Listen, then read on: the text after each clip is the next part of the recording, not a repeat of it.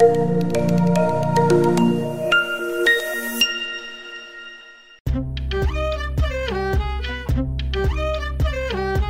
el libro de Bamidbar, el libro de números, la Torah explícitamente ordena que quien tiene una prenda de cuatro esquinas debe colocar un tzitzit en cada una de ellas,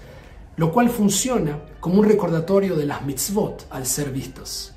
Era común en el mundo antiguo utilizar prendas que tenían cuatro esquinas e incorporar en cada una de ellas un tzitzit.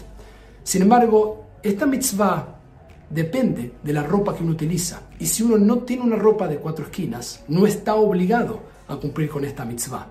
Por esta razón y con el cambio de las vestimentas, es que emergió lo que hoy conocemos como el talit, una especie de manto de cuatro esquinas especialmente diseñado para utilizar durante los rezos para de esa manera poder cumplir con esta mitzvah.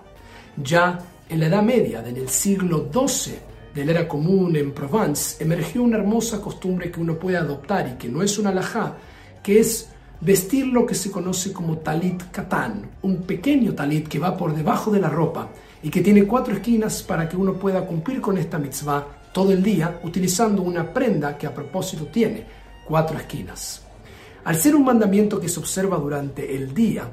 las mujeres están exentas del cumplimiento de las mitzvot positivas que suceden durante un tiempo específico. Esto quiere decir que no están obligadas, pero pueden cumplir esta mitzvah si deciden hacerlo. Maimónides agrega que no necesitan decir una bendición, ya que no están obligadas a este mandamiento, pero pueden hacerlo. Y Moisés Isarles, el gran comentarista del mundo ashkenazí, quien agrega sus glosas al Shulchan Aruch, dice, siguiendo a otros maestros, que deben decir una bendición.